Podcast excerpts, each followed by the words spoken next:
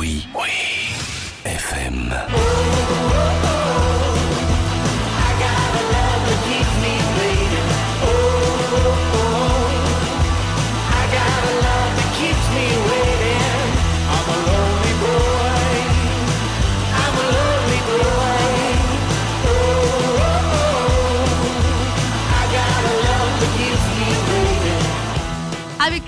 40 ans au compteur, 10 albums et 6 Grammy Awards dans les poches, autant le dire, le duo Black Keys n'a plus grand chose à prouver aujourd'hui. Après avoir rendu hommage au groupe de blues qui ont façonné leur son dans Delta Cream, un disque de reprise sorti l'année dernière, Dan Auerbach et Patrick Carney se sont de nouveau enfermés dans leur studio à Nashville pour composer leur 11e album, Dropout Boogie, un opus chargé d'hymnes blues rock sexy et chaleureux, reprenant un peu leur style dépouillé et brut de leur début, l'époque où ils traînaient encore dans leur sous-sol d'Akron dans l'Ohio. Une sortie importante dans l'histoire du groupe puisqu'elle marque un bel anniversaire, les 20 ans de leur toute première production, The Big Come Up. Je ne m'en étais pas rendu compte sur le moment. C'est une fois que l'album a été terminé et qu'on a commencé à réfléchir à une date de sortie que Pat s'en est souvenu. Il a une très bonne mémoire pour les chiffres et les dates. C'est dingue. Il a instantanément fait le lien. Je trouve ça assez cool. Je me sens très chanceux de pouvoir vivre ça.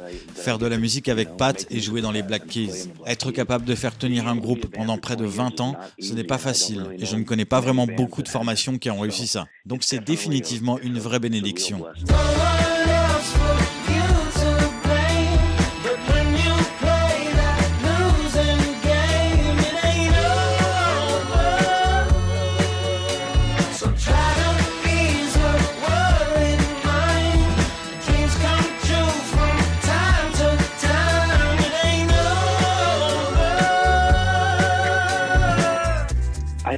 Je pense qu'on est construit par nos influences. Nous avons une connexion naturelle et on l'a toujours eue. Ça vient du fait qu'on joue ensemble depuis le tout début. Tu sais, ça fait 20 ans que notre premier album est sorti, mais on joue avec Pat depuis bien avant ça. On a commencé à faire de la musique ensemble quand on avait 16-17 ans. Donc je pense qu'on a eu beaucoup de chance de créer cette connexion. Et plus le temps passe et plus on apprécie ça. C'est ce qui est le plus chouette.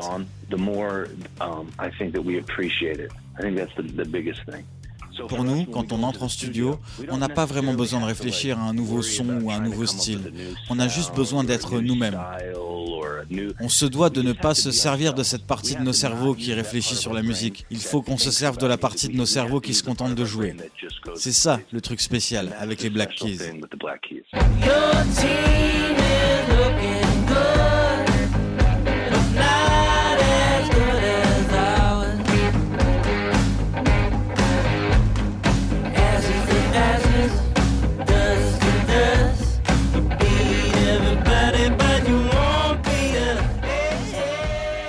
Les Black Keys ont toujours assumé avec beaucoup de plaisir et de fierté leurs influences musicales. On a pu le voir l'année dernière avec la sortie de Delta Cream, dans lequel ils se sont amusés à reprendre les morceaux de blues qui ont marqué leur parcours de musicien. Avec Dropout Boogie, on reste aussi dans l'hommage, avec un beau clin d'œil à Captain Beefheart. C'est carrément un hommage à Captain Beefheart. Ça a été l'un des premiers albums sur lequel on s'est retrouvé la première fois qu'on est parti en tournée. Le disque Safe as Milk.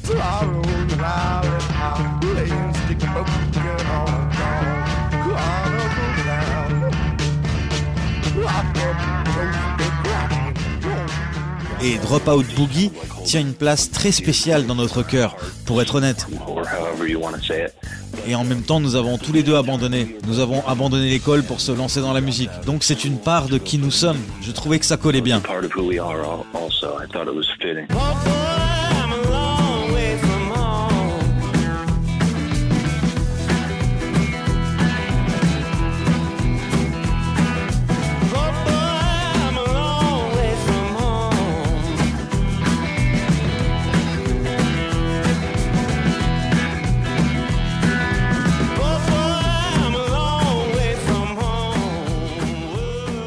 L'enregistrement de ce Dropout Boogie, les Black Keys ont eu envie de changer légèrement leur mode de composition et ont invité pour la première fois des amis et des collaborateurs en studio pour les faire participer à l'élaboration de ces nouveaux morceaux.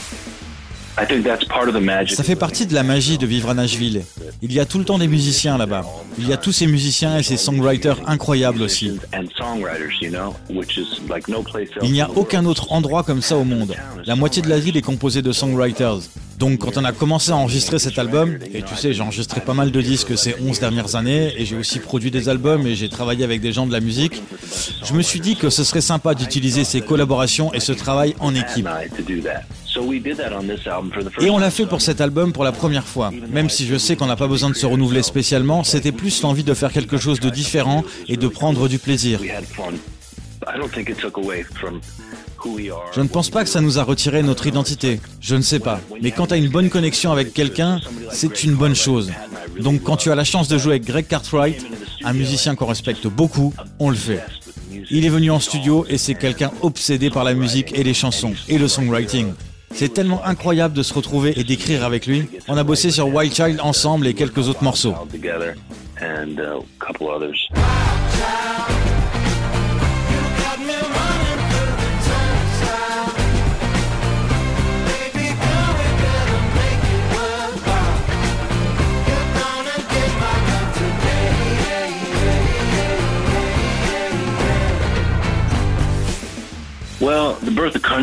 Bien, c'est surtout la ville de naissance de la musique country, je suppose. Mais je pense qu'il y a quelque chose de différent par rapport à n'importe quelle autre ville dans le monde. Je veux dire, l'infrastructure principale est la musique et le music business. Donc il y a tous ces musiciens qui emménagent ici. Et on trouve des musiciens incroyables qui vivent dans cette ville dont vous n'aurez peut-être jamais entendu parler. Mais ils vivent ici parce qu'ils peuvent gagner leur vie dans l'industrie du disque. C'est la même chose pour les songwriters. À quoi ça sert de vivre à Nashville si tu ne profites pas de tout ça? Des gens talentueux tout autour. C'est dommage, tu sais. Je suis content que nous ayons fait le choix de mettre tout ça à contribution. Et justement, parmi ces musiciens incroyables, le duo a pu profiter des talents d'un certain Billy Gibbons, chanteur, guitariste des cultissimes ZZ Top. Uh, C'est une légende. Et quand j'ai entendu qu'il était en ville, je lui ai proposé de passer en studio s'il voulait, histoire d'enregistrer des sons. Et il l'a fait. Il s'est pointé avec une bouteille de vin rouge, j'ai ouvert cette bouteille pour lui, je lui ai passé une guitare et on a commencé à jouer pendant près d'une heure et demie. On a jamais, tout simplement. On a dû composer environ 3 ou 4 chansons et finalement on a gardé Good Love pour l'album.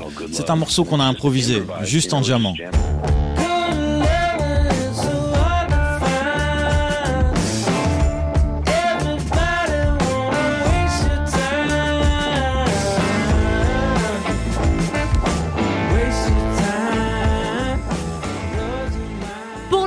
Les Black Keys n'ont pas encore annoncé de date française, mais à en croire Dan Auerbach, ils nous ont préparé du lourd pour leur grand retour sur scène. On a repris les répètes hier. Première fois qu'on joue les morceaux. On ne les avait pas encore joués depuis l'enregistrement en studio. Ça doit remonter à 6 ou 7 mois. Et ça sonne plutôt bien, c'était pas mal. Et on répète encore aujourd'hui normalement. Pour la prochaine tournée, on va évidemment faire des morceaux de Dropout Boogie, mais on va aussi reprendre des titres de nos albums précédents.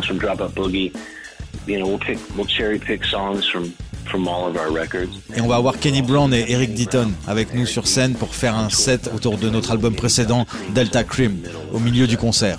Ça va vraiment être sympa, j'ai hâte. Oui, oui. FM.